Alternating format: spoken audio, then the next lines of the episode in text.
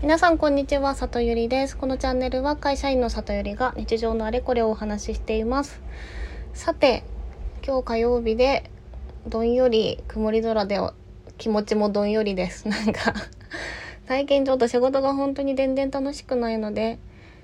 ちょっと悩ましい。うん悩ましいです。ちょっとズームで今日自分の顔を見たらなんかすごい死んだ顔しててすごいブサイクだなと思ってちょっとこのまま仕事がつまらないとどんどんブスになっていく気がしてやばいですね。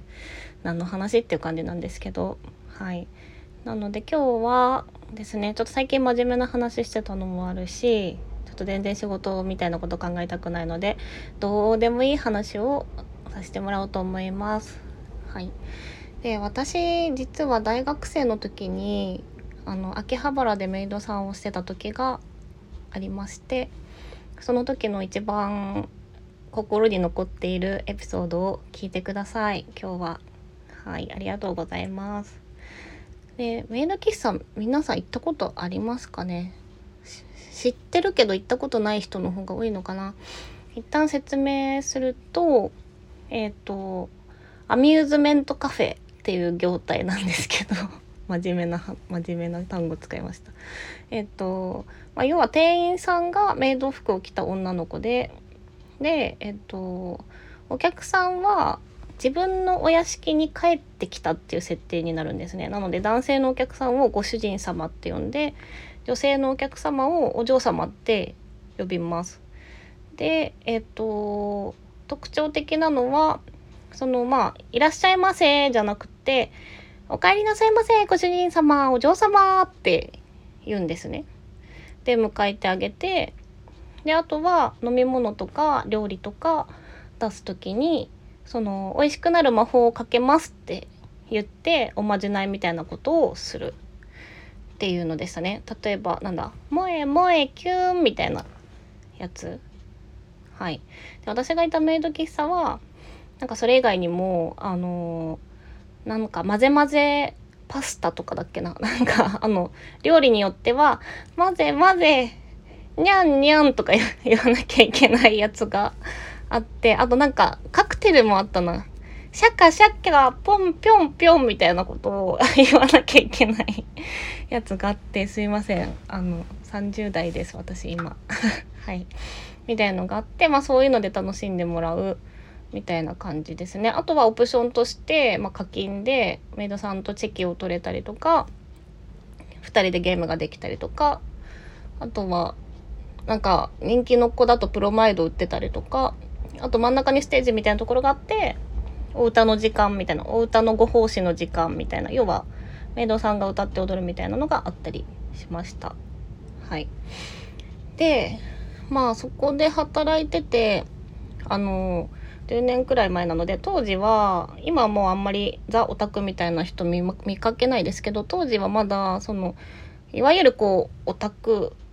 の方こう女の子とあんまり話すのに慣れていないそうな雰囲気の方が、まあ、たくさんいらっしゃってこう不器用な感じだけどこう構ってもらいたいみたいななんか仲良くなりたいみたいなアピールをあのしてくださる方がいっぱいいいらっしゃってたんですね。全然それは、あの、なんだろう、けなげで可愛いなと思ってご主人様を接客私はしておりました。で、その中で、こう、やっぱりこう、ご主人様まあ気に入ったメイドさんにはすごい仲良くなりたいし覚えてもらいたいからこうなんかプレゼントをねするようになっちゃってで最初はその例えば雑談で出てきたアニメのなんか UFO キャッチャーのぬいぐるみとかだったりしたんですけどなんか徐々にそのあのね当時ねキューポットっていうお菓子のモチーフにしたあのちょっと高めのアクセサリーブランドがあるんですけどそのマカロンネックレスっていうのがねすごい流行って多分1万円くらいするのかななんかそれをご主人様にプレゼントしてもらうみたいなのがなんか流行っちゃったんですよ。でそこからまたさらにあのそれだと要はご主人様的には他と差別化ができなくなるからまたもうちょっと高額なものをプレゼントする感じになんか流れがなっちゃってそれでさすがにその会社の方からあの確か5,000円以上のプレゼントは禁止っていうのがあの通達されました。でそれを破ったらメイドさんもそれなりのあの、まあ、例えばなる出勤停止とかになるよっていうのだったりご主人様の方もそのあまりにも極端にその分からないところでやっちゃったら出禁にしますよみたいなのがあったんですね。でも私は別にそんなこうなんだトップメイドでも何でもないのでふーんっていう感じで過ごしてたわけです。でそんな中でですねあのー、あそうだあとメイドさんも、まあ、いろんな子がいて、まあ、大体20代20歳前後の子たちで大学生はあんまりいなくって、まあ、声優の卵だったりとか劇団員とかまあそうですね芸能に憧れてる子がやっぱり多かった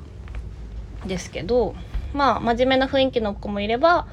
可愛い雰囲気の子もいたりまあツンとした綺麗な子もいたりまあギャルみたいな子もいたりまあ様々だったんですね。でまあ一人すごいギャルの子がいて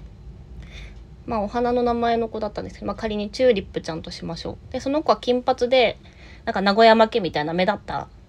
ギャルのちょっと言葉が乱暴だけど元気みたいな子だったんですよ。である日ですねそのこう出勤したらこうなんだ裏のその更衣室のところで他のメイドさんから「のチューリップちゃんあのプレゼントをもらっちゃってあのクビになったらしいよ」っていうのを聞いて「えマジで?」ってで詳しく聞いたらそのプレゼント、まあ、ルールを違反するような高額なものをなんかもらってその写真をブログに載せちゃったみたいなことだったんですね。で当時インスタとかまだないからその要はそこでお客さんとかこうファンをつけたい子はみんなブログをやっていて毎日のようにこう自撮りでねそのメイド服とか私服とかあげたりしてたんですけどなのでまだ載ってるかなって思ってちょっとそのチューリップちゃんのねブログを見に行ったんですよ。でそしたら載っててなんか今日はこんなプレゼントいただいちゃいました。本当にありがとうっていう文章の下に、こう自撮りがね、あって、こうアヒル口で上目遣いで、こう、まあ素敵な可愛い角度で撮ってて、横にそのプレゼントを顔の横に写してるんですけど、それがあの、お米券だったんですよ。お米券と思って、でも金額も、まあ、かかるじゃないですか枚数と。それで、まあ、クビになったっていうことで、まあ、その後すぐブログは削除されたんですけど